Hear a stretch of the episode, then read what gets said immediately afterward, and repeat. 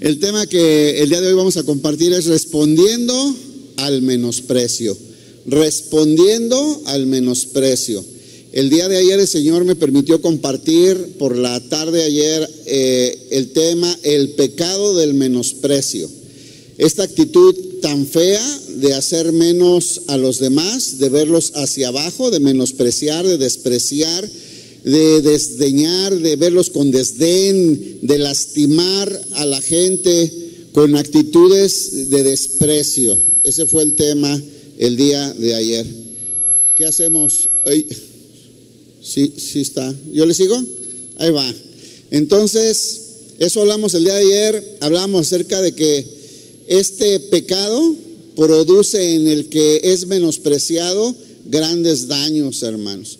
Puede la gente ser marcada, puede la gente ser lastimada al grado que se sienta rechazada, al grado que su autoestima, su valor propio eh, de esa persona descienda demasiado y puede ocasionar graves daños. También hablamos acerca de que es un pecado grave delante de Dios. Los que tenemos estas actitudes de menospreciar al hermano, estamos pecando contra Dios, ¿verdad? Y el día de hoy el tema es respondiendo al menosprecio, es decir, si nos han menospreciado, si nos han visto hacia abajo, si nos han hecho sentir mal, muchas veces incluso este tipo de actitudes o de sentimientos cuando dañan nuestro corazón producen amargura y producen frustración y, producen desánimo y hasta nos sacan de los propósitos del Señor por causa de no sentirnos valorados, ¿no? Entonces, ¿cómo responder a esto? ¿Cuál es el plan de Dios? Hay instrucciones en la palabra de Dios para responder a este menosprecio. Acompáñenme por favor a la Biblia, Primera de Timoteo capítulo 4, verso 12. Vamos a comenzar con este ejemplo aquí. El contexto es el apóstol Pablo escribiéndole a Timoteo, que era un pastor joven, que Pablo puso como pastor en la iglesia de Éfeso. Y de esto se tratan estas dos cartas de Timoteo, ¿no? Son eh, consejos pastorales para un pastor joven.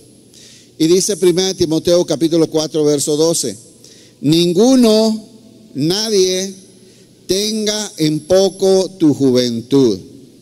Esta expresión de tener en poco, dice que, que tengan en poco por tu juventud, significa menosprecio, que nadie te desprecie por ser joven, le está diciendo. Que nadie te menosprecie porque te vean chao, ¿verdad? Porque él era la autoridad de la iglesia y sabía Pablo que al ser joven, lo más probable es que se tuviera que enfrentar al mismo menosprecio de esta comunidad, ¿no? De esta iglesia. Esta es la expresión tener en poco.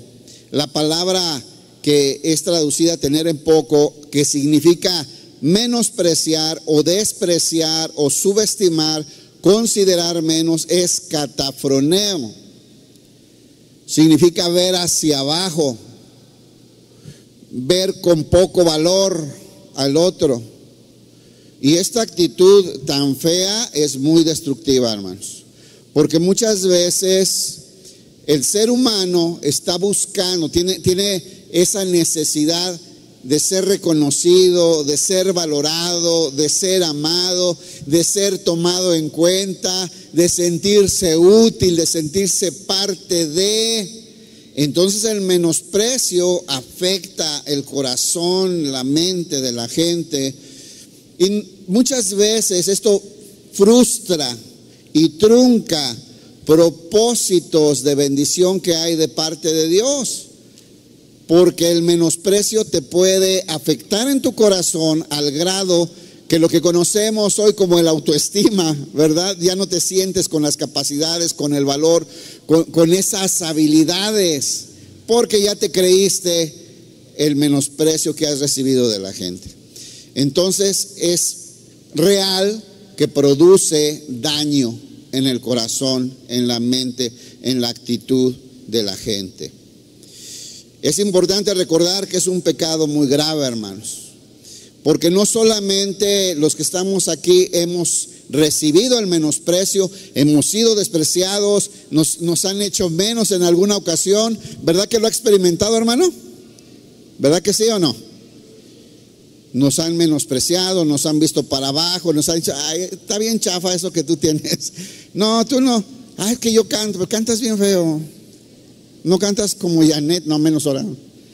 No, no cantas como Janet, no. Te menosprecian, ¿no? En muchas áreas de la vida nos pueden menospreciar, desde la familia, hermanos, en las áreas sociales, en el trabajo. Y sucede en la iglesia también, es una realidad. Ayer hablamos de esto, ¿no? Y es un pecado. Dice Proverbios 14, 21. Busque por favor. Proverbios 14, 21. Dice, peca es pecado, hermanos. Tiene que quedar muy claro. Peca el que menosprecia a su prójimo. Mas el que tiene misericordia de los pobres es bienaventurado. Va a ser muy bendecido, muy favorecido, dichoso, lleno de bendiciones. Aquel que no menosprecia, que al ver la debilidad del pobre, hay una traducción que decía del desgraciado, el que ayuda, al que está pasando por una desgracia, que está pasando por un momento complicado, que es débil, que está sufriendo, aquel que extiende la mano, le levanta, le ayuda, será lleno de bendiciones de parte de Dios, hermano. En la palabra de Dios para todos dice, el que, el que desprecia a sus semejantes comete pecado, pero afortunado es el que se compadece del pobre. Bueno, pues ahí está el menosprecio, este pecado. ¿Qué daño puede llegar a ser el menosprecio? Eh, como les decía, es mirar a alguien con desdén. El objetivo es lastimar, hermano. El menosprecio es una actitud que tiene su raíz en la soberbia, en el orgullo, en la autosuficiencia, en la envidia, en la rebeldía Todas estas actitudes de autosuficiencia y de sentirte la última Coca-Cola en el desierto, ¿verdad? Mayor, mejor, más preparado, más guapo, más bonito, con más cosas, y te hace ver a la, demás gente para abajo, esto lastima, hiere, marca a la gente, lo daña. El objetivo es lastimar su autoestima, hacerle sentir rechazo. Esta actitud pretende minimizar y hacer sentir al otro que no tiene valor o que vale menos, que no es importante. Si estás o no estás, me da igual. ¿Han escuchado eso? Es bien feo, se nos hace fácil a veces tener estas expresiones y estamos pecando, hermano. Pero hoy nos vamos a concentrar del otro lado, del que recibe el menosprecio y cómo responder a él según la palabra de Dios, ¿no? Produce desánimo, sentirte rechazado, no valorado, desintegrado, que no perteneces. Produce frustración porque sientes que todo lo que haces no se valora, a nadie le importa, no sirve. Han escuchado gente que dice, por más que me esfuerzo, por más que hago, nada sirve, nada te importa. Bueno, esta persona está siendo herida por el menosprecio, ¿eh? Y está dando gritos de alerta y esto puede llegar más lejos, a sentir eh, un desánimo, una depresión, incompetencia, de decir ya no vale la pena luchar. Ya no tiene caso, ya intenté de todo, nada funciona, ya no quiero seguir. ¿Sabe? Puede llegar hasta el suicidio la gente cuando es víctima de un menosprecio que logra afectar a tal manera su corazón, su mente, que piensan mejor en dejar de luchar. Es terrible, hermanos. Este menosprecio viene de la gente, no viene de Dios, hermanos. No es el Señor el que menosprecia al hombre. Dios ama al ser humano. Y sus planes son de bendición y no son de maldición, hermano. Y ahí vamos a comenzar. Pero antes hay que ponernos en manos del Señor. ¿Me acompaña a orar, hermano? Que sea nuestro Dios quien nos hable, que sea el que nos ministre, que toque nuestra mente, nuestro corazón y nos instruya con su palabra en este tema que vamos a enfrentar el día de hoy. Padre, en el nombre de Jesús, te damos gracias, Señor, por esta mañana hermosa, Señor. Gracias por permitirnos respirar por nuestra propia cuenta, venir con nuestros propios pies, estar juntos aquí en este lugar donde con libertad podemos alabarte y adorarte. Gracias por tu presencia que nos ha ministrado enormemente. Gracias por tu palabra que es espíritu y que es vida. Gracias por la cruz de tu Hijo con la que nos trasladaste de las tinieblas a tu luz admirable. Gracias Señor por tu palabra. Háblanos esta mañana. Necesitamos de ti. En el nombre de tu Hijo Jesús. Amén. Entonces, hermano, la gente nos va a medir, ¿eh? nos miden con sus estándares. Hoy en día las modas imponen estándares. Y le voy a decir una cosa. Cuando el ser humano está enfocado en cubrir los estándares del mundo, en agradar lo que la moda exige, en lograr cumplir las expectativas de la gente, va a tener muchos problemas, va a sufrir mucho. Nos estamos poniendo de apechito, como dicen, ¿verdad? Nos la, la, estamos poniendo fácil para que el menosprecio llegue a nuestra vida y nos lastime. Un hijo de Dios, un cristiano, hermano, debe estar enfocado en agradar a Dios, hermano. En irle gustando a Dios cada día más. Y en medio de nuestras limitaciones y los tropiezos que hay por nuestra debilidad y en medio de tanta dificultad de la vida, si el ser humano trabaja en ir agradando cada día más a Dios, va a poder crecer, prosperar y avanzar en los propósitos de bendición que Dios tiene para nosotros. Pero hay hermano, cuando nos desviamos, nos descuidamos y queremos agradar al hombre, seguramente le ha pasado que queda bien con uno y queda mal con otro, ¿sí o no? No quedamos bien con todos, hermano. A alguien no le parece de todos modos. No podemos enfocarnos en eso. Busquemos agradar a Dios, pongamos nuestra mirada en el Señor, porque esto va a ser lo primero que vamos a necesitar. El menosprecio, hermanos, es una expresión de estas condiciones de pecado que puede haber en el corazón.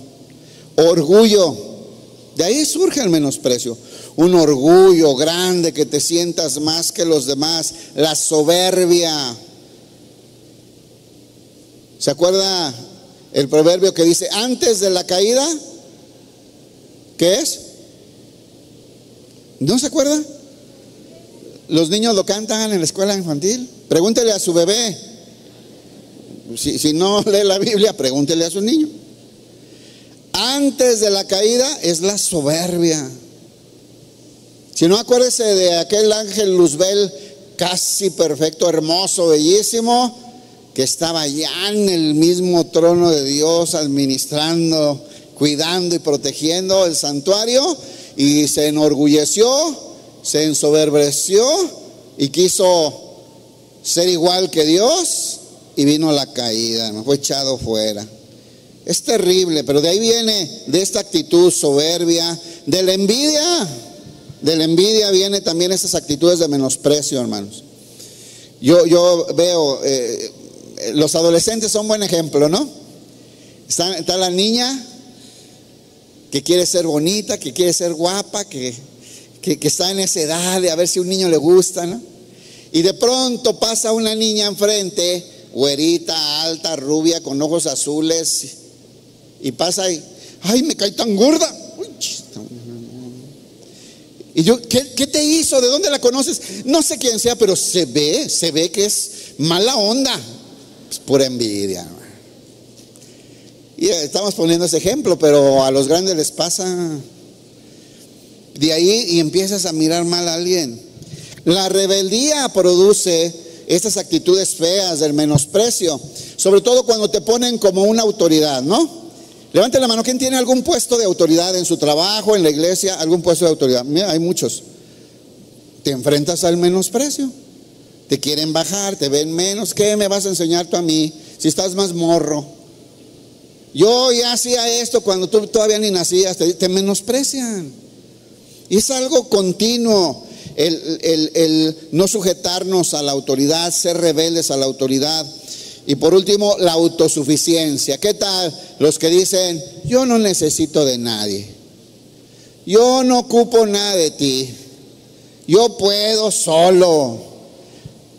Incluso hablando de Dios, acércate a la iglesia, hermano. Mira, ven el Señor. Yo no ocupo esas payasadas. Eso es para puro ignorante. Eso de Dios. La autosuficiencia produce estas actitudes terribles del menospreciar a la gente. Pero eso es que, según quién, la gente, hermanos. ¿Quién es los que menosprecia? La gente, hermanos. Porque mire, el Señor no nos ve así. Les voy a leer este texto. Usted lo conoce, es famoso. Dice la Biblia en 1 Corintios 1:26 que lo vil y lo menospreciado del mundo escogió Dios para avergonzar a los que se sienten sabios, grandes y poderosos. ¿Verdad que sí, hermano? Así es que esas actitudes son del mundo, son de la gente, hermano. Tristemente a veces en la misma iglesia eh, hay este menosprecio. Menospreciamos el ministerio del otro, los dones del otro. Dios levanta a alguien y tú, ay, es que yo lo hacía mejor, ¿por qué no me escogieron a mí? Yo era más guapo, yo danzaba mejor, yo cantaba mejor. Esas cosas son terribles. O ves al cristiano, ay, sí, con su faldota, con su velo, ignorantes. ¿Qué es eso? O sea, todo eso es menosprecio y entre hermanos. Y es pecado. y es pecado. Pero de eso hablé ayer, ya. Vamos a 1 Corintios 1.26. Pero ahora fíjese, se los voy a leer en una versión que se llama la traducción al lenguaje actual. Y usted lo puede ver en su versión. Dice así, Recuerden lo que ustedes eran cuando Dios los eligió. También es bueno que no se nos olvide que si éramos lo más vil y lo más menospreciado. Pues es verdad, hermano. O sea, esto es cierto. Recuerden lo que ustedes eran cuando Dios los eligió. Según la gente, repito, es que es la gente, hermanos. Según la gente, dice aquí, muy pocos de ustedes eran sabios, muy pocos. Le iban al Atlas unos, otros al América. Hermano, qué sabiduría puede haber? Muy pocos eh, de ustedes eran sabios. Y muy pocos de ustedes ocupaban puestos de poder y pertenecían a las familias importantes de Guadalajara. Muy pocos son de abolengo, hermano. Muy pocos, porque sí habrá alguno, ¿no? Eh. Dice el verso 27. Y aunque la gente de este mundo piensa que ustedes son tontos, así dice esta versión, no me mire mal, así dice aquí. Y aunque la gente de este mundo piensa que ustedes son tontos y no tienen importancia, Dios los eligió. ¿Quién dice amén?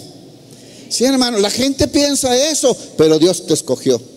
La gente, la gente piensa eso, pero Dios te amó y envió a su Hijo cuando estábamos muertos en nuestros delitos y pecados, el Señor nos amó. Envió a su Hijo, inocente, santo, el Hijo de Dios, y en la cruz Él recibió el castigo que tú y yo merecíamos por causa de nuestro pecado, tomando nuestro lugar y pagó con su sangre nuestra deuda, liberándonos para siempre. Y nos trasladó de las tinieblas de nuestra vida de pecado a su luz admirable y nos ha puesto en el reino de los cielos. ¿Cómo ve? Es que según la gente, menospreciados, tontos, sin importancia, no sabemos lo que hacemos, pero el Señor nos ha elegido y nos ha dado un destino, parecernos a Cristo y gozar con Él en su gloria por una eternidad. De un aplauso al Señor, hermano. Porque es diferente lo que ve Dios en nosotros, hermanos. Así es que dice, Dios los eligió para que los que se creen sabios entiendan que no saben nada. Dios eligió a los que desde el punto de vista humano son débiles, despreciables y de poca importancia, para que los que se creen muy importantes se den cuenta de que en realidad no lo son. Es la traducción al lenguaje actual. Dios ha demostrado que en realidad esa gente no vale nada. ¿Quién? Los que menosprecian a los demás, a su prójimo y a Dios, hermanos. Hay que entender que cuando nosotros estamos menospreciando a alguien, a una persona, estamos yendo con una práctica contraria al Evangelio, ¿o no? Porque Dios nos manda a amar, a tener misericordia, a servirnos, a dar la vida por los demás. Ese es el llamado del Evangelio para la nueva vida. Entonces esa práctica del menosprecio y de lastimar a la gente es contraria al Evangelio, al llamado, a lo que Dios espera de nosotros. Dice 1 Corintios 1:29, por eso ante Dios nadie tiene que sentirse orgulloso. No, hermanos, delante de Dios tenemos que aprender humildad. Y mire que nuestro Señor Jesús nos puso el ejemplo y se humilló en obediencia hasta la muerte, muerte de cruz. Entonces, si Él que era Dios se supo humillar, tendremos que aprender nosotros, ¿no cree usted, hermano? Porque ese es el problema, la falta de humildad. Santiago 4:6 dice, pero Él da mayor gracia.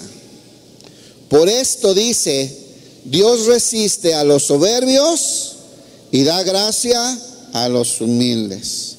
¿Con qué tipo de actitudes vamos a andar caminando? ¿De soberbia o de humildad? ¿Quiere que Dios le esté resistiendo o que Dios le dé gracia, hermano? A veces no es tan difícil comprender estas cosas tan sencillas. Así es que hermano, si alguna vez usted se ha sentido menospreciado, hecho menos, no ha valorado su esfuerzo, su trabajo, usted quiere, usted quiere, escójame a mí, escójame a mí, yo, yo quiero, yo voy, yo voy, y siempre escogen a otro.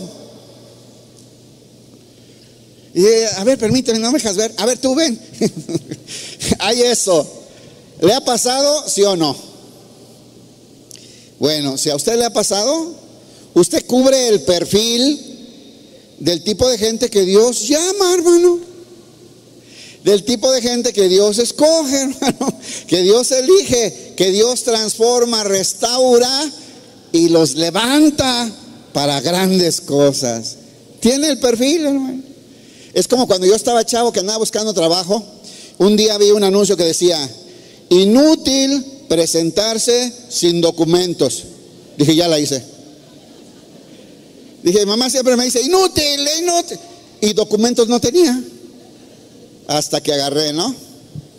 No, hermanos, cubrimos el perfil, el menosprecio es parte de la vida. Yo le voy a decir una cosa, no vamos a poder evitar que alguien nos desprecie, nos menosprecie o nos vea con poco valor o nos haga desdén o nos mire hacia abajo. No lo vamos a poder evitar pero sí podemos evitar que eso nos afecte y nos saque de los propósitos de Dios y que estorbe para que las bendiciones de Dios que nos quiere dar sean efectivas en nuestra vida, una vida nueva, una vida transformada. Eso sí lo podemos hacer y es lo que vamos a estudiar el día de hoy. Vamos a acordarnos de algunos menospreciados de la Biblia. ¿Se acuerda de Moisés? Híjole, Moisés, pues imagínense, el Señor lo utilizó para rescatar al pueblo sacarlo de Egipto, para darles la ley, para levantar el tabernáculo, bueno, tantas cosas, ¿verdad? Pues este Moisés fue menospreciado. Imagínense, vivió, era un esclavo hebreo viviendo en el palacio de los faraones. ¿Cómo cree que le iba? Bien bonito. No se crea lo de la película del rey de Egipto, hermano, eso es de Walt Disney. Si no, les voy a decir la prueba. El día que tuvo un conflicto con un hebreo y lo mató, ¿Qué dijo? Al fin soy el príncipe, ¿no? Tuvo que huir, lo iban a matar por haber tocado a un, a un egipcio. Esa es la realidad. Después Dios lo trató 40 años en el desierto y lo llamó, hermanos, lo eligió, lo levantó un gran libertador en Israel. José, ¿se acuerda de José, el soñador? Bueno, ya sabe la historia de Moisés en Éxodo, está en Génesis, José Hermanos, José fue menospreciado por sus hermanos porque su papá lo amaba más que a los demás, lo consintió de más, entonces los otros se llenaron de amargura y lo odiaban, lo querían matar. Decidieron matarlo, pero uno de los hermanos intercedió y mejor para no matarlo lo vendieron como un esclavo. Así creció José. José menospreciado por sus hermanos, vendido como esclavo y vivió muchos años siendo esclavo. Después acusado por un delito que no cometió, fue a dar a la cárcel, hermano. Estuvo trabajando en la cárcel.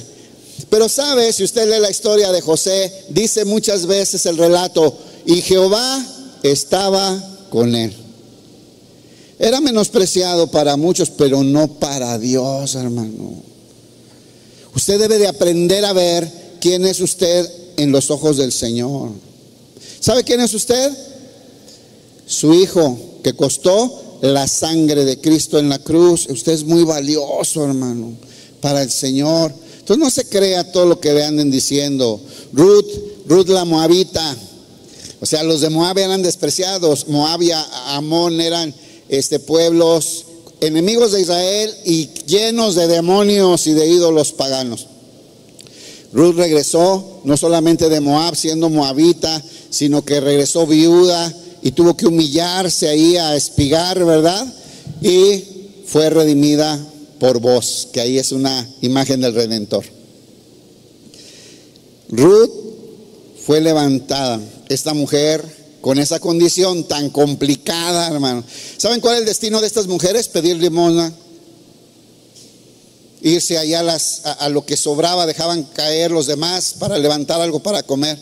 Dios la levantó al grado que hoy está en la genealogía de Jesús.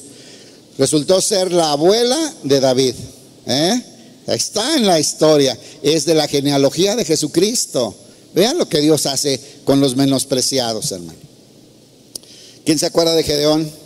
Bueno, Ruth, en el libro de Ruth lo puede encontrar. Gedeón, jueces 6, Ve la historia de Gedeón, que fue el quinto juez de Israel. Perdone.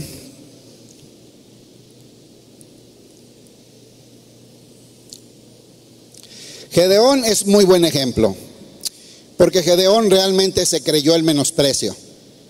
Gedeón, si usted quiere un ejemplo de baja autoestima en la Biblia, vea la historia de Gedeón. O sea, llega a Dios y le dice, varón esforzado y valiente, levántate.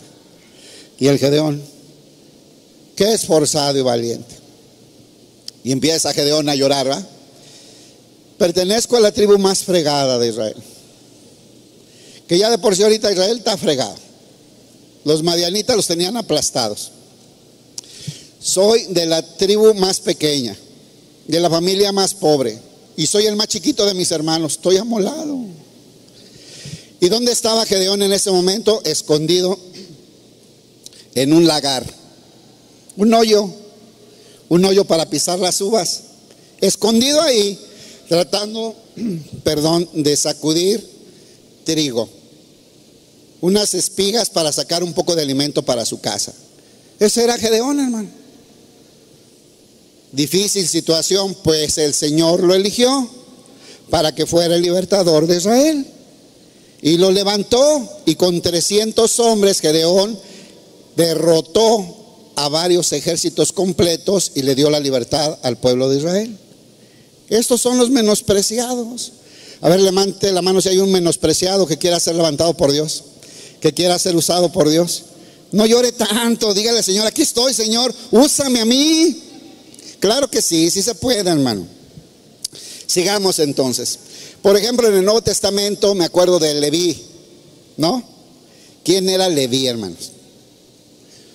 Un publicano, o sea, un cobrador de impuestos.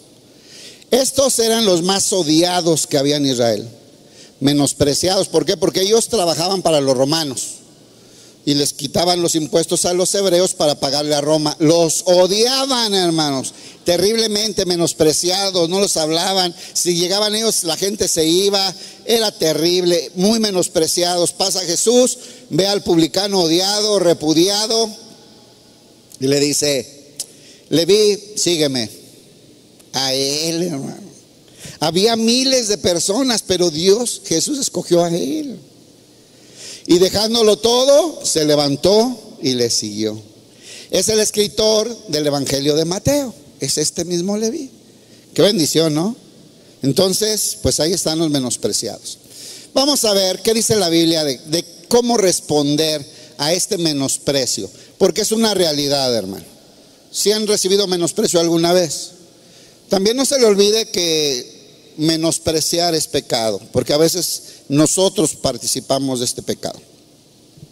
Vaya a 1 Timoteo 4:12 y vamos a, aquí empieza la prédica.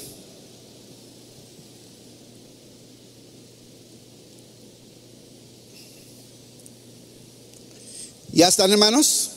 Dice, no permitas que nadie te desprecie por ser joven.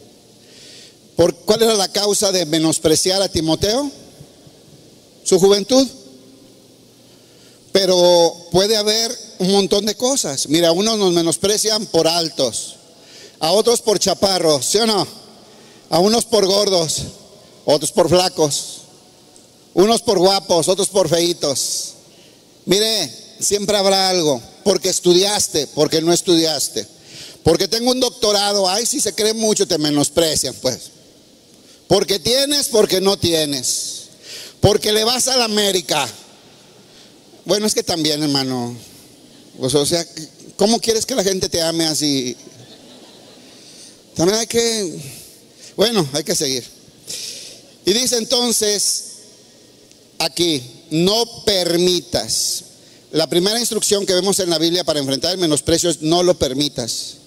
No lo recibas. ¿Estamos de acuerdo? No lo recibas. No. No dejes que llegue a tu corazón, hermano. Como decía tu mamá cuando eras chavito. Es que me dijeron que estaba... ¿Y tú qué le haces caso, Juan? Ah, hoy te lo dice el Señor. ¿Y tú qué les haces caso, mi hijo? Yo te escogí te compré con la sangre de mi Hijo Jesús. Tengo un propósito para ti. No permitas que nadie te menosprecie. Fíjese cómo dice aquí en la nueva traducción, en traducción al lenguaje actual, no permitas que nadie te desprecie. En la nueva traducción viviente, no permitas que nadie te subestime. Vean, no lo permitas, no, no lo recibas. Palabra de Dios para todos no dejes que nadie te considere menos. ¿Escuchó, hermano? Primera instrucción para enfrentar esto terrible del menosprecio. No lo permitas, no lo recibes, no se la compres, no, no dejes que llegue a tu corazón, hermano, no. Dice palabra de Dios para todos, no dejes que nadie te considere menos. ¿Por qué, hermanos? Porque las grandes bendiciones de Dios tienen que reposar en un corazón limpio. Y la amargura estorba las bendiciones y los propósitos de Dios. Mateo 5, 8. Vaya por favor.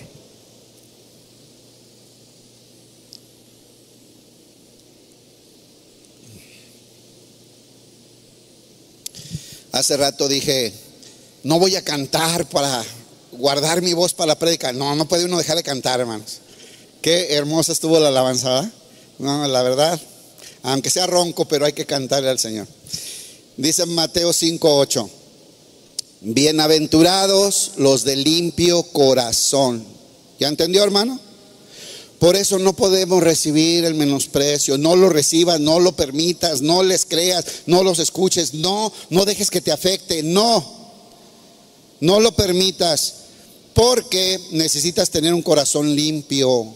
Si tú recibes el menosprecio en tu vida, te vas a llenar de amargura, de resentimiento, de deseo de desquitarte, de, heridas, de marcas que te van a estorbar toda la vida, hermanos. Incluso de actitudes de la amargura que afectan a otras personas también que viven cerca de ti. Bienaventurados los de limpio corazón, porque ellos verán a Dios. Los de limpio corazón no son los que nunca piensan cosas malas, son bien buenos. Nada más Jesús es perfecto, hermanos. Limpio corazón es no permitir que mi corazón se llene de amargura. No recibas el menosprecio. Proverbios 4:23. Proverbios 4:23.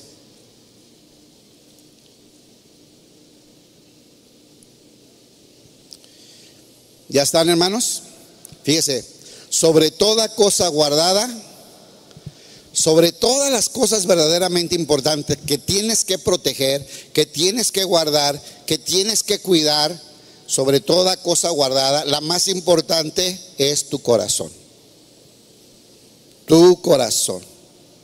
Y dice, porque de ella mana la vida. ¿De dónde sale todo lo que produces para tu vida, hermano? Del corazón. Y si el corazón está amargado, lleno de resentimiento, de corajes, de ganas de venganza, de heridas profundas, de desprecio, de menosprecio, ¿qué va a producir para tu vida tu corazón amargado, hermano? Imagínate. Por eso no permitas el menosprecio. Hebreo 12, 15. Hebreos 12, 15.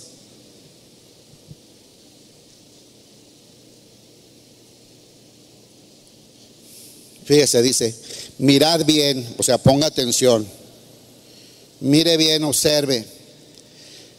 No sea que alguno deje de alcanzar la gracia de Dios. Hermanos, Dios quiere bendecirnos, quiere derramar su gracia abundante en nuestra vida, pero vean lo que pasa, que brotando alguna raíz de amargura los estorbe. ¿Qué es la amargura en nuestros corazones? Un estorbo, hermanos.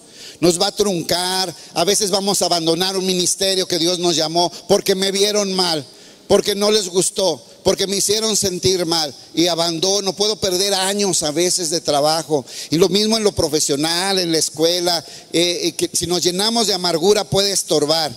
Dice, por ella muchos sean contaminados. Vaya que los amargados le amargan la vida a los demás la distribuye, ¿no? Como que te pego tantito, andas amargado, amargas al otro también. Efesios 4:31. Si usted dice, ay pastor, me hubiera dicho antes, me haya dicho antes, pastor, pero ya ando todo amargado, bueno, pues limpies, hermano. Dice Efesios 4:31, quítese de vosotros toda amargura, enojo, ira, gritería, maledicencia y toda malicia. ¿Cómo le hago? A los pies de Cristo, hermano. Póngase a orar. Perdone, hermano. Perdone el que le haya lastimado, el que le robó, el que lo lastimó, el que le pegó. Eh, hermano, perdone. Entrégueselo al Señor. El Señor sabe pelear nuestras batallas. Acabamos de cantar media hora que si adoramos, Él pelea nuestras batallas. ¿O no, hermano? Entonces, eso tenemos que hacer. Bien, número dos. Número uno, entonces no recibas el menosprecio, no dejes que llegue a tu corazón porque puede producir amargura. Número dos, responde, no te dejes. A ver, a ver, a ver, aquí la Biblia no te dice que, que te menosprecie, no hagas nada, no, responde, dice. Fíjese cómo dice, que nadie tenga en poca tu, tu juventud, eh, nadie tenga en poco tu juventud. Antes bien, sé un ejemplo. ¿Cómo tiene que responder Timoteo? Con el ejemplo. Responde. Hermano, tienes que responder al menosprecio. No solamente tienes que evitar que llegue a tu corazón y que te llene de amargura, tienes que responder. Fíjese, conviértete en un modelo a seguir. Muéstrales cuando te menosprecien, te quieran dañar, te levanten falsos, se burlen de ti, te hagan menos, muéstrales cómo vive un verdadero cristiano. Esa es la manera de responder de un hijo de Dios. El, el, verdadero hijo de Dios no responde en el Face, hermanos. ¿Ok? No le manda un meme, no lo etiqueta mandándole la indirecta. Eso no es de un hijo de Dios. Un hijo de Dios responde con el ejemplo, con la vida misma. Dice, muéstrales cómo vive un verdadero cristiano. Este consejo que se le dio a Timoteo es el más difícil de obedecer, ¿sí o no? Es más fácil contestar, es más fácil agarrar una piedra y aventarle, es más fácil irle a ponchar la llanta al que te dañó. Es más fácil, lo que sabes de él lo pones en el face. Uh. Pero si eres hijo de Dios, tú tienes que responder, pero con el ejemplo, con una manera de vivir que se parezca a Cristo, hermanos. Dice la conducta de Timoteo tenía que acallar las críticas. Hay un ejemplo de Platón, dice, a Platón le acusaron una vez falsamente de conducta deshonrosa. Él dijo, bien, viviremos de tal manera que todos puedan ver que la acusación es falsa. Así se responde. Se responde con la vida. Las defensas verbales puede ser que silencien la crítica, pero la conducta va a cambiar el punto de vista de todos los demás. A pesar de su edad, sus muchos o pocos estudios, hermano, a pesar del pueblo donde viene, a pesar de lo que haya sido su pasado, incluso su vida de pecado pasada, Dios le puede usar a usted. Dios tiene propósitos grandes para usted. Dios tiene un plan para bendecirlo, para levantarlo. Es usted una pieza importante en la iglesia de Cristo. No permita el menosprecio y responda, hermano, con el ejemplo. Responda con el ejemplo. Incluso le decía, si su vida pasada fue pecadora, llena de inmundicia, de cosas malas, hermanos. Yo, me acuerdo, yo viví eso en, donde yo me enamoré del Señor y yo quería servir, pero mi vida pasada era muy fea. Y sí me tocó que gente me dijera, no, pero con tu condición, ¿quién sabe si Dios te use? Por lo que viviste, por lo que hiciste. Fui a pedir consejo. ¿Es verdad que Dios no me va a usar por mi vida pasada? Y mi pastor me dijo esto. Segunda de Corintios 5:17. Esa es la respuesta, hermanos. Sea, no. Dice, de modo que si alguno está en Cristo, levanten la mano los que están en Cristo.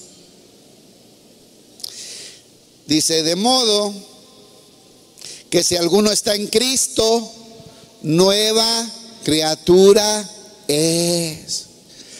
Hermano, eres nuevo. El libro de los Hebreos dice que Dios nunca más se va a acordar de nuestros pecados. Nunca más, hermano. Qué bendición tan grande. Pero quedaron borrados para siempre nuestros pecados y nuestra vida pasada. De modo que si alguno está en Cristo, nueva criatura es. Las cosas viejas pasaron y he aquí todas son hechas nuevas. Hermano, porque somos hechura suya, Efesios 2.10. No lo busquen, nomás anótelo. Somos hechura suya para buenas obras. Fuimos hechos de nuevo, nacimos de nuevo, somos regenerados. Le dice entonces, Ninguno tenga en poco tu juventud, sino sé ejemplo de los creyentes. No recibas el menosprecio y responde con el ejemplo. ¿En qué? Ejemplo en qué? Y muestra cinco áreas, ¿verdad? Le dice, tienes que ser ejemplo en palabra, tienes que ser ejemplo en conducta, tienes que ser ejemplo en amor, tienes que ser ejemplo en espíritu, tienes que ser ejemplo en fe y tienes que ser ejemplo en pureza. Híjole, ya pusieron cada vez, todo eso. Les dije que no era fácil. Pero esa es la manera de responder de un hijo de Dios. ¿Dónde están los hijos de Dios? Los que dijeron que eran nuevas criaturas y amén, ay, aleluya. Pues sí, si eres nueva criatura, estás investido del poder del Espíritu Santo y estás capacitado para responder así en estas cinco áreas. Número uno, en palabra. Colosenses 3:16.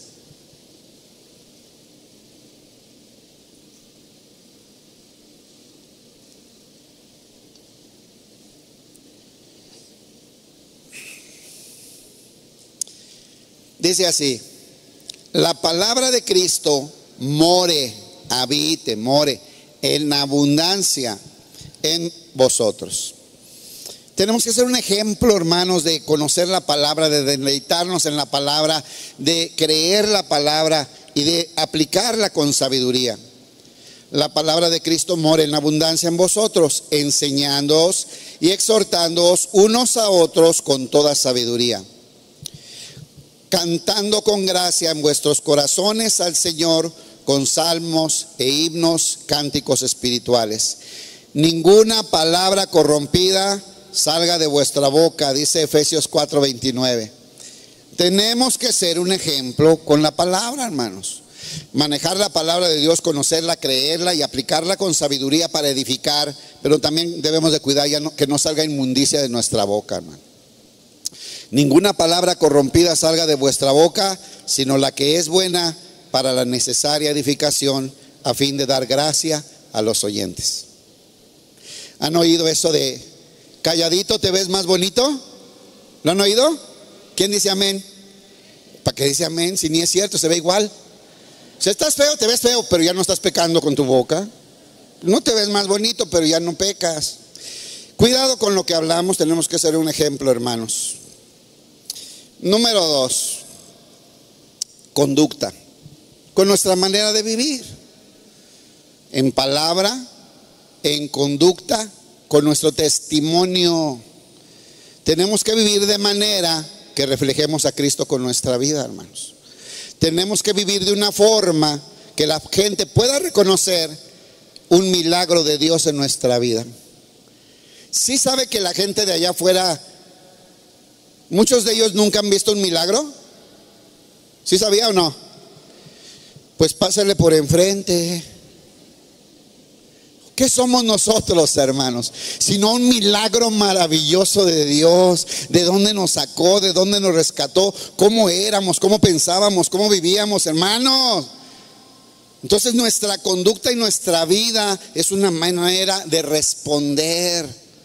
No solamente entonces hablando la palabra de Dios. Santiago por eso dice, no seas solamente oidor y no solamente digas, hazlo, vívelo. Tenemos que vivir decía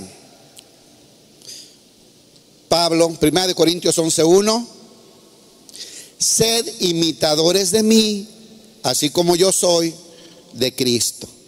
Esa es la manera de responder con nuestra conducta, pareciéndonos cada día más a Jesús. Dice Colosenses 3:13, soportándonos unos a otros, perdonándonos unos a otros y si alguno tuviera queja contra otro, de la manera que Cristo te perdonó a ti, así tú perdona al que te ofendió. ¿Quién dice amén? ¿Lo vamos a hacer, hermano? Así se responde al menosprecio. Así responde un hijo de Dios. Amor, ¿verdad? Palabra, conducta, amor. Primera de Juan 3:16.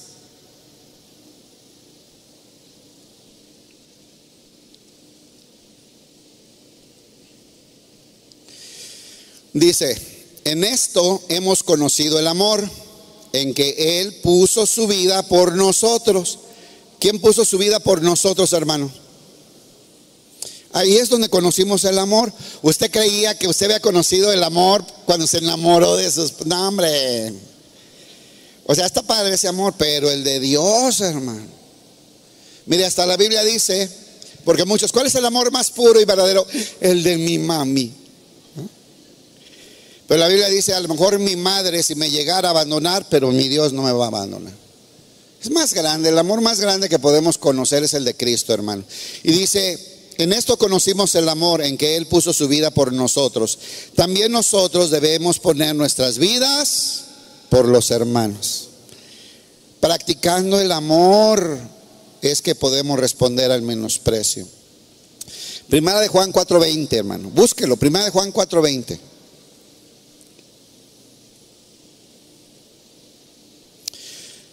el apóstol del amor, ¿verdad, Juan? Dice así, si alguno dice, yo amo a Dios y aborrece a su hermano, es mentiroso. Así dice la Biblia. A ver, ¿quiénes dicen que aman a Dios? ¿Por qué no la quiere levantar? A ver, ¿por qué? Porque ya sabe lo que sigue, ¿no? O sea que usted anda con bandera de cristiano y aborreciendo a su hermano, despreciando a su hermano, odiando a su hermano. Yo no escribí eso, la Biblia dice, es usted mentiroso. Ahí está. Pues el que no ama a su hermano a quien ha visto, ¿cómo puede amar a Dios a quien no ha visto? Mentiroso.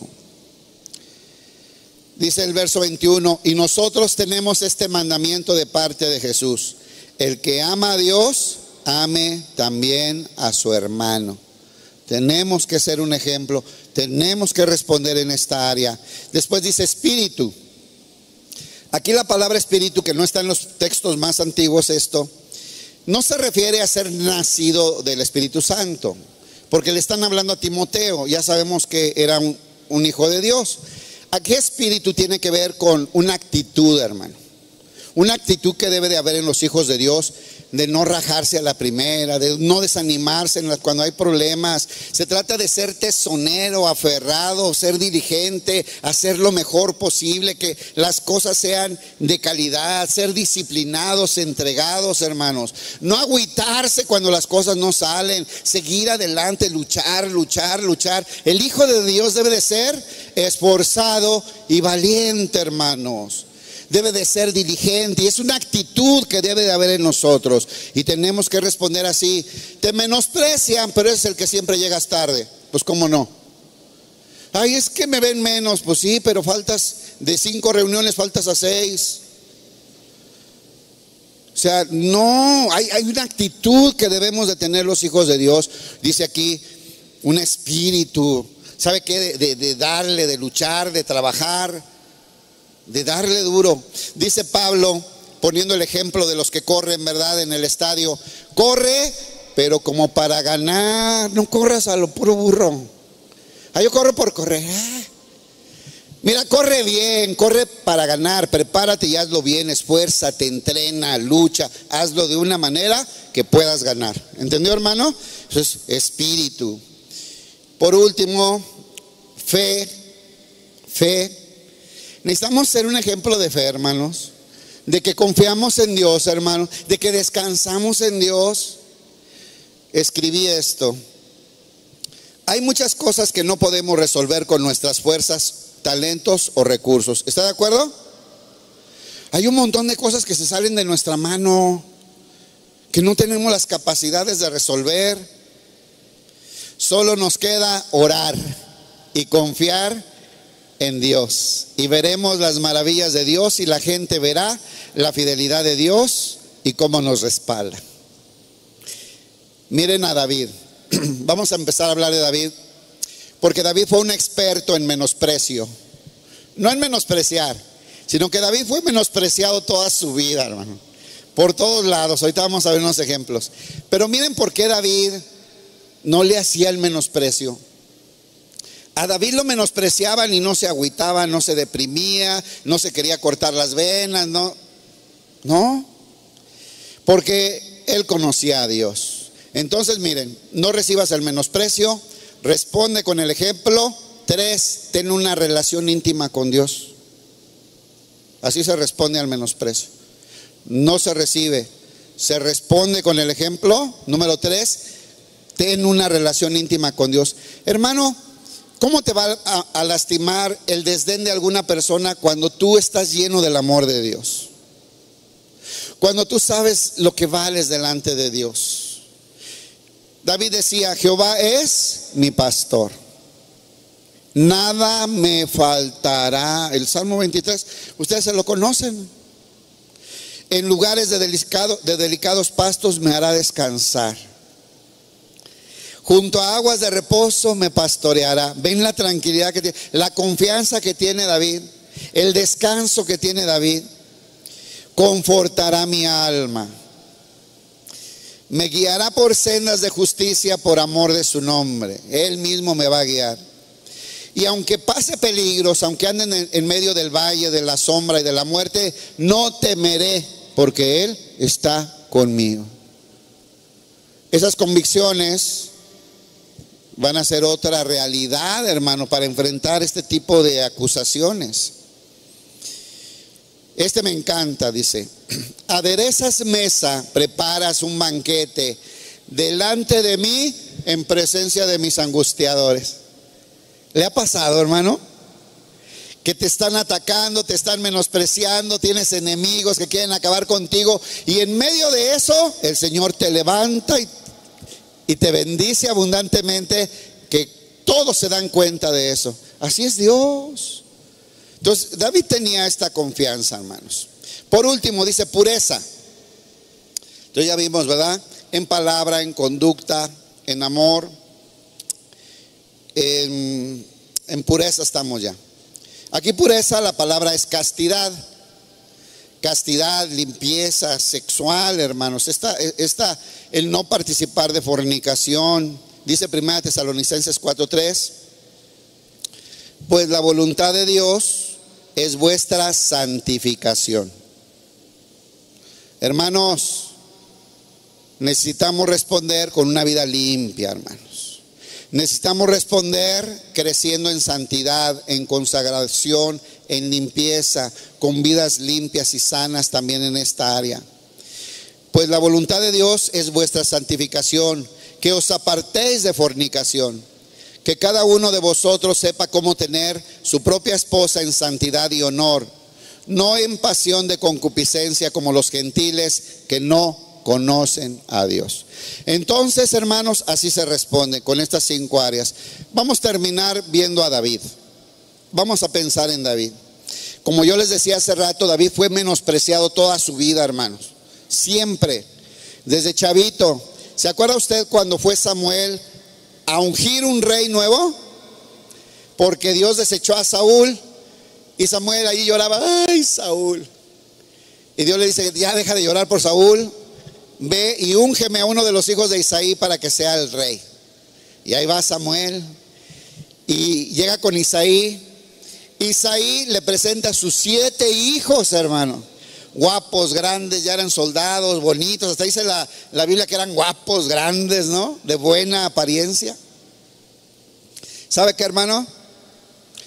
Isaí, nomás no le diga a nadie, tenía otro hijo por ahí. No lo llevó. Dicen algunos teólogos que en realidad David, David fue como una canita como un hijo ilegítimo ahí que tenía Isaí y que lo menospreciaba. Por eso no lo invitó. Dicen que por eso en el Salmo 51 eh, dice, en pecado me concibió mi madre. Yo no sé.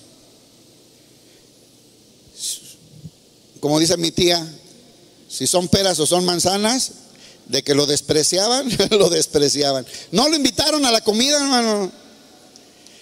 Y le dice Samuel, oye Isaí, ¿ya no tienes otro hijo? Y mire, el papá de, pues, pues el David. Pero pues ese nomás sirve para cuidar los borreguitos. Pero, y entonces Samuel lo presiona. Estaba ahí el banquete listo. Pues si no viene, no nos sentamos a comer. Y mandan traer a David. ñanguito, chiquillo, ahí flaquito, dice que bonito, flaquillo, ¿no? Chavito, unos 14, 15 años dicen que tenía. Ese era al que Dios escogió, hermano. Le dijo Dios, úngelo, este es. ¿Ya vio, hermano? Otro menospreciado. Pero David fue menospreciado toda su vida. Por sus papás, por Saúl, ¿se acuerdan? Por su esposa Mical. ¿Se acuerda de esto? Bien. Vaya, segunda de Samuel 6:16. Vamos a ver aquí. Entonces a David lo menospreciaban desde su casa. Ni siquiera lo invitaban a la cena. La visita de Samuel, del profeta Samuel, no era cualquier cosa. Realmente Samuel era el gobernante de parte de Dios del pueblo de Israel. No era cualquier persona. Y despreciaron a David, hermano, siendo hijo de Isaí. Pues su esposa Mical también lo despreció. Dice así, segunda de Samuel 6:16. ¿Cuál es el contexto aquí? Que David quiere traer el arca de Dios a Jerusalén. Lo quiere llevar nuevamente. Porque el arca de, Jehová simboliza la presencia de Dios, hermano. Lo que hoy tuvimos aquí en la adoración, la presencia de Dios ministrando, sanando, hablándonos. David quería que eso estuviera y trajo el arca y venía cantando y danzando con el arca, alegre celebrando que la presencia de Dios iba a estar en medio del pueblo. Y vean esto que pasó. Cuando el arca de Jehová llegó a la ciudad de David, aconteció que Mical, hija de Saúl, miró desde una ventana y vio al rey David que saltaba y danzaba delante de Jehová. Y Mical lo menospreció en su corazón. Se oye bien feo. Y era la esposa. Y, y David era el rey, hermanos. Y aparte venía trayendo la presencia de Dios, hermanos. Había practicado toda la semana. Oh, oh, oh, oh, oh, oh, oh, oh, oh, oh, oh. Bien padre. Y allí iban entrando todos, hermano. Y Mical desde la ventana, hermano, con un desprecio así, ni, ni, ni quiso bajar, ni se acercó, ni vino a cantar, nada, nada. Lo menospreció en su corazón. En el verso 20, después de que terminó la celebración y la comida, dice, volvió luego David para bendecir su casa y saliendo Mical a recibir a David, dijo, vean el desprecio, vean la actitud horrible cuán honrado ha quedado hoy el rey de Israel. Imagínese una novela de Televisa acá. Mi cala casi sangroncísima, ¿no? Cuán honrado ha quedado hoy el rey de Israel, descubriéndose hoy delante de las criadas. O sea, aparte, las criadas. El desprecio a la altanera esta. Como se descubre sin decoro un cualquiera. Ay, cómo trata a su marido esta mujer. Usted no trata a su marido así, ¿verdad que no? ¿Verdad que no? Ay, ya me ve espantado. Está, miren, Mical está ahí menospreciando a su esposo, al rey, a la adoración a Dios, a la presencia de Dios, al mismo pueblo. No, esta mujer terrible, ¿no? Pero vean a David, por eso les digo que tenemos mucho que aprender de David. David fue menospreciado, tenía práctica. David nunca dejó que le afectara. Él adoraba a Dios y Dios peleaba sus batallas. Dice así, entonces David le respondió a Mical, no fue delante de las criadas, ni delante de ti para que te lo sepas. Ah, no, así no dice. Fue delante de Jehová quien me eligió en, presencia, en preferencia en lugar de tu padre y en lugar de toda tu casa, para constituirme por príncipe sobre el pueblo de Jehová, sobre Israel. Por tanto, para que te lo sepas, Mical, querida hermosa, esposa preciosa, amada del Señor. Para que te lo sepas, danzaré más y más y más delante de Jehová. Y aún me haré más vil esta vez. Y seré bajo a tus ojos, les decía hace rato, a la gente. Pero seré honrado delante de las criadas de quienes has hablado y adoraban junto a mí, alabando a Dios. A David lo menospreció un tipo rico, lleno de grandes tierras y cosechas, se llamaba Naval, que significa necio. Naval, este es un necio, un tonto.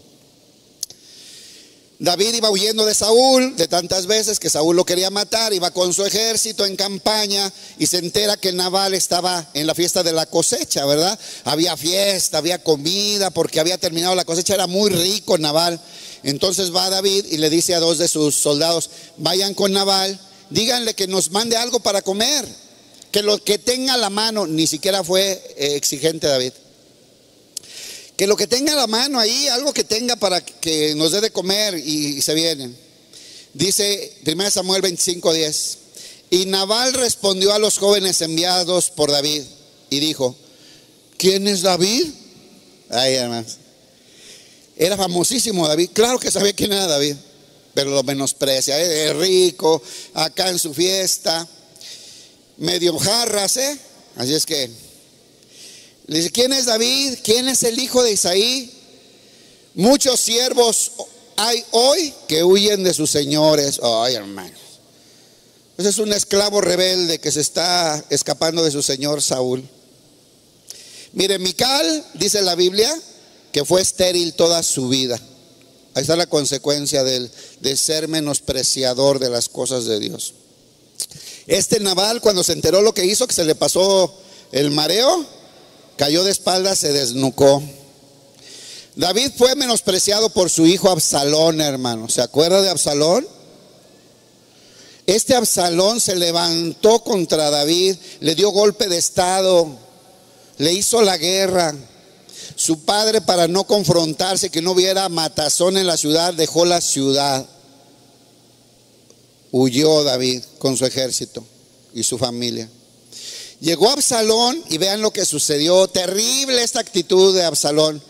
Segunda de Samuel 16, 22. Llega Absalón, entra a la ciudad y dice así. 16, 22. Entonces pusieron para Absalón una tienda sobre el terrado y se llegó Absalón a las concubinas de su padre. Ay, hermanos, eso está bien feo. Pusieron una tienda ahí como en la plaza del pueblo y fueron trayendo a las concubinas de David para que se acostaran con Absalón. Un desprecio terrible, una rebeldía, una grosería terrible. Se llegó Absalón a las concubinas de su padre ante los ojos de todo Israel. Cuando iba huyendo David, dejando la ciudad, un hombre Simeí también lo menospreció y lo agredió.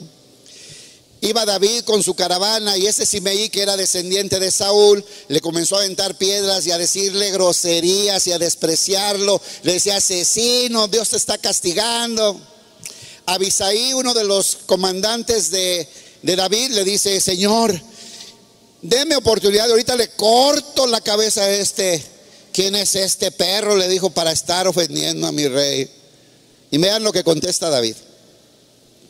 Dijo David a Abisaí, Dijo David a Abisai y a todos sus siervos, he aquí mi propio hijo ha salido de mis entrañas y acecha mi vida. ¿Cuánto más ahora un hijo de Benjamín? Déjenlo que me maldiga. Quizás el Señor se lo permitió. Verso 12. Quizá mirará Jehová mi aflicción y me dará Jehová bien por sus maldiciones de hoy. Vean nomás a David, hermano. Déjenlo que diga lo que quiera. Quizás el Señor cambie. Por cada maldición que me da, el Señor me dé bendiciones. Esa es la vida, hermano. Y aprendió. Vamos al último acontecimiento.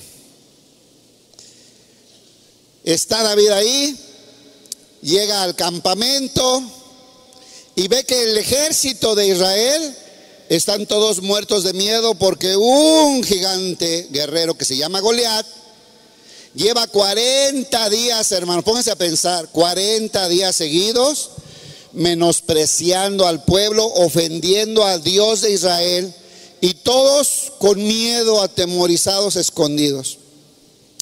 Y que llega David y pregunta a David, oigan, ¿y si yo mato al gigante ese, qué me dan? Este es David, hermano. Oiga, y, si, yo me lo echo, ¿qué, qué, me dan? No, pues este, la hija del rey y tu familia queda sin impuestos. Híjole, pues, ahí lo menosprecian sus hermanos. ¿Se entienden sus hermanos? Eliab, sus hermanos les dicen, morboso, conozco tu malicia, nada más viniste a ver la pelea dejando abandonados los tres borregos que había en la casa. Si tú nomás sirves para eso, ¿qué haces aquí? Aquí es para hombres. Y todos escondidos, llenos de, pero aquí es de hombres, ¿no? Y vamos con Saúl, David y Goliat, y con eso terminamos. ¿Ya tiene hambre, hermano? ¿Sí? ¿No? Ah, le seguimos. Va.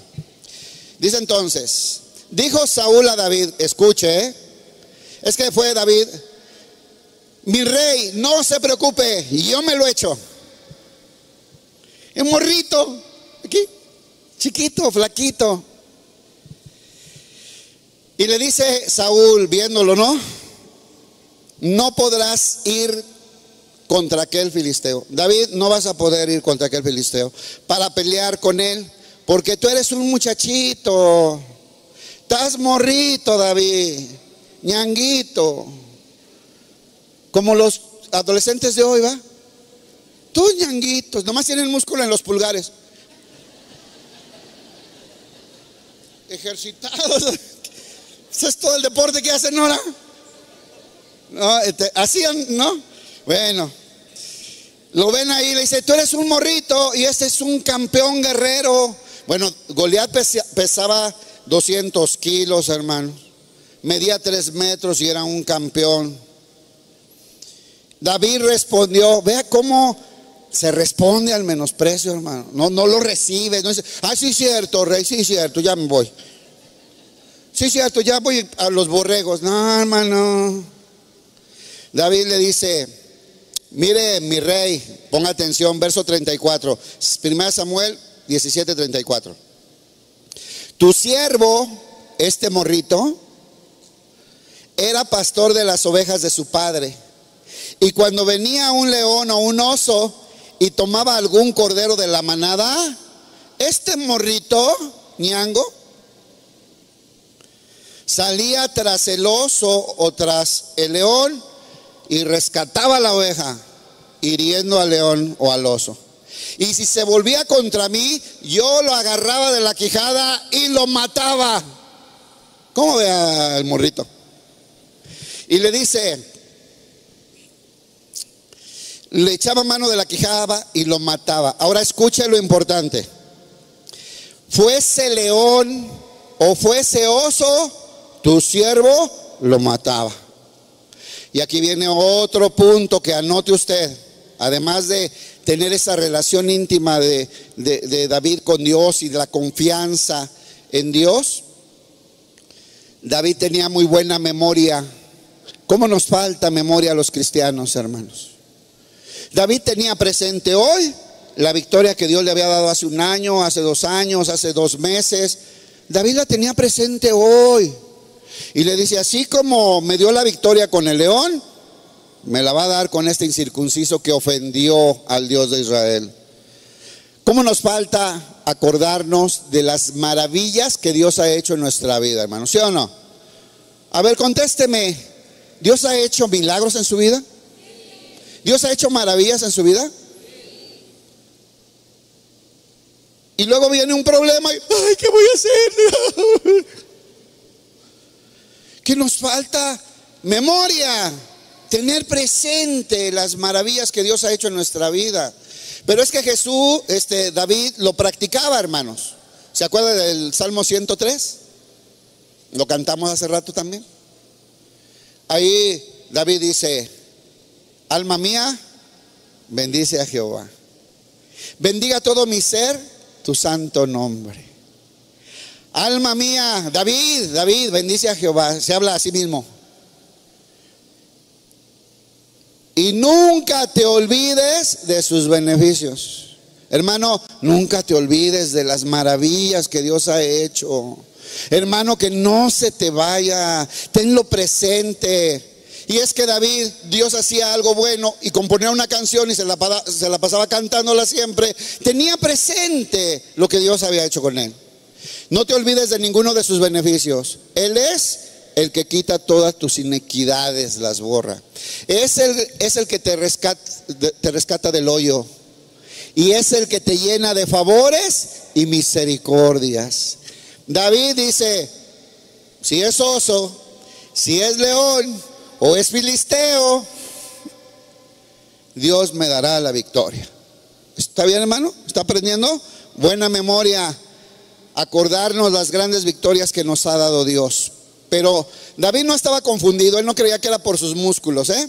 Vea 17:37. Añadió David, Jehová que me ha librado de las garras del león. ¿Quién fue el que lo libró? ¿Fue él mismo con su fuerza? ¿Fueron sus habilidades? No, él sabe que fue Dios. Él sabe que fue Jehová pelea por mí. Él sabe. Dice entonces, Jehová que me ha librado de las garras del león y de las garras del oso, él también me librará de la mano de este filisteo. Y dijo Saúl a David, véanle pues, mátalos. ¿Usted cree que le creyó Saúl a David que lo iba a matar? Y ahí va David, hermanos. Con esto vamos a terminar. Saúl le puso su armadura a David. su escudo, su armadura, su espada, su casco. El morrillo ni veía. No, quítame esto, yo no puedo andar con esto porque nunca lo he practicado, dice. Dame mi honda con mis piedras y mi palo. Agarró su bolsita Y con eso fue a enfrentar a, Goliat. Hermano, no necesitas copiarle a nadie. Dios te dio a ti lo necesario para cumplir sus propósitos. Eres diferente a los demás porque Dios te diseñó diferente. Y con lo que Dios te dio a ti, tienes para caminar en la voluntad de Dios. Y Dios con tus propios recursos, porque es por Él, por su presencia y por su poder, no por tus habilidades, hermano, que el Señor te va a entregar victorias grandes. Se quitó lo de Saúl, fue y escogió piedras lisas. Usted sabía pegar con la Honda. Dice, a ver, pesa 300 kilos a tanta distancia, el viento de este tamaño. Pues claro, no era un improvisado, hermano. Se ríe porque no estudia la Biblia.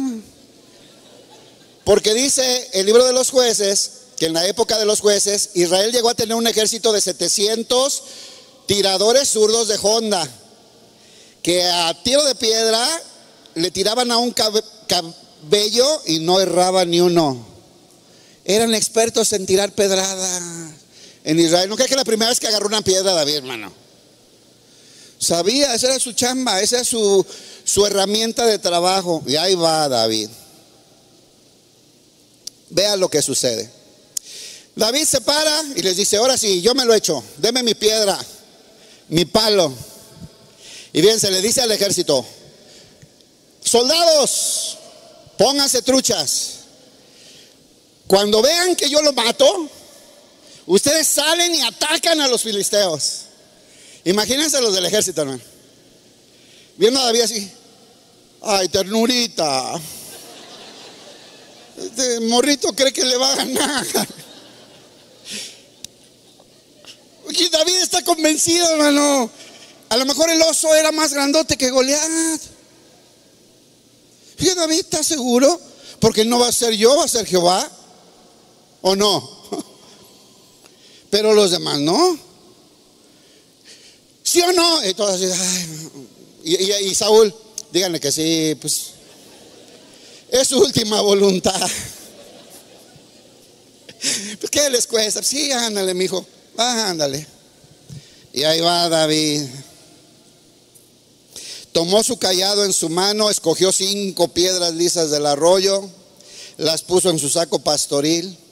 Y el filisteo, verso 41, el filisteo venía andando y acercándose a David y su escudero delante de él. Y cuando el filisteo miró de cerca a David, lo vio así, ¿no? Y, se iba acercando y, ¿tú qué? El morrito con su palo y su piedra. Y, y Goliat lo menospreció. Otra vez lo mismo. Cuando, dice el verso 42, cuando el filisteo miró y vio a David, le tuvo en poco, lo menospreció en su corazón, porque era un muchacho, y aparte bonito, rubio. Muy jalisquillo el niño. Y de hermoso parecer, antes a lo mejor es chilango. No sé, pues no dice dónde. Y dijo el filisteo a David, escuche, ¿soy yo un perro para que vengas a mí con un palo? El filisteo está ofendido, era el campeón de la triple A, grandote, fuerte, y luego era el campeón, traía la camiseta del Atlas. Se sentía, ¿cómo andan los del Atlas ahorita? Ahí andaba. Dice, ¿qué? Con palos. Y maldijo a David por sus dioses de él. Le dijo el filisteo a David, ven a mí, ven, ven acércate, morrito. Y le daré tu carne a las aves del cielo y a las bestias del campo. Entonces David, ya me voy, se fue corriendo. ¿Sí o no? Imagínense a David cuando lo despreció Mical, que iba con el arca y oh, oh, oh, oh, oh, y que vio a sus esposas viéndolo así como. Y que David, no, vámonos con el arca a otro lado. No, no. ¿Por qué somos así a veces, hermano? ¿Sí se ha, ha dado cuenta que a veces así nos desanimamos rápido y dejamos las cosas del Señor? Abandonamos nuestro ministerio, abandonamos nuestro llamado porque alguien nos miró con desdén. No, hombre, vean a David. vean a David cómo contesta. 45. Entonces dijo David al filisteo, tú vienes a mí con espada y lanza y jabalina, pero yo vengo a ti en el nombre de Jehová de los ejércitos, el comandante de los escuadrones de Israel, a quien tú ofendiste, ni supiste con quién te metiste, Golea. Y dice el verso 46, vean al morrito, lleno de la presencia de Dios, lleno de la confianza de tener una relación, sabiendo que Él es un adorador y que Dios peleará por Él. Y consciente que así como le, dimos, le dimos al león y le dimos al oso, le vamos a dar a este. Ahí está. Jehová te entregará hoy en mi mano y yo te venceré. Y te cortaré la cabeza. Y daré hoy los cuerpos de los filisteos a las aves del cielo y a las bestias de la tierra. Y toda la tierra sabrá que hay un Dios en Israel. ¿Se dejaba David? ¿Se agüitaba? pero estaba con Dios, hermano. Y sabrá toda la congregación que Jehová nos salva con espada. Por eso le digo, ni ocupaba la espada de Saúl, hermano. Jehová nos salva con espada y con lanza, porque de Jehová es la batalla y él os entregará en nuestras manos. Aconteció que cuando el filisteo fue hacia David, David corrió, movió la honda, le metió un pedradón en la cabeza, que cayó de frente el gigante. David corrió, le cortó la cabeza con la propia espada de Goliat. Le quitó la espada y le cortó la cabeza. Y ya, volteé a ver al ejército. Les había dicho, no, que estuvieran atentos. Reaccionan, siguen a los filisteos. Hicieron gran mortandad de filisteos y se liberaron de esa terrible opresión y de esa amenaza terrible. Hermanos, necesitamos la presencia de Dios para enfrentar el menosprecio Vean a David, cuánto le menospreciaron toda su vida. Pero él se, se, sabía amado por Dios, se sabía protegido por Dios, se sabía que él era el lugar para refugiarse, sabía que él peleaba por él sus batallas, hermanos. Tenemos que aprender. Entonces recuerde, no reciba el menosprecio, responda con el ejemplo. Construya una relación con Dios, sea un adorador verdadero. Confíe en su palabra y vaya y pelee, levántese de la depresión, quítese el rollo que usted no sirve y no vale y no puede y no tiene con qué. Levántese, hermano, que Dios lo escogió para cosas grandes, para hacer maravillas. Dios tiene un propósito maravilloso para cumplir en tu vida pero necesitas quitarte la etiqueta de soy el menospreciado y di, soy el Hijo de Dios. Y el Señor me escogió. Y el Señor tiene grandes propósitos para mi vida. Porque el menosprecio viene de la gente, hermano, no del Señor, que nos amó tanto que entregó a su Hijo Jesucristo en la cruz para darnos una nueva vida. Hermano, somos hechura suya para buenas obras. Denle un aplauso al Señor. Dios lo bendiga, hermano.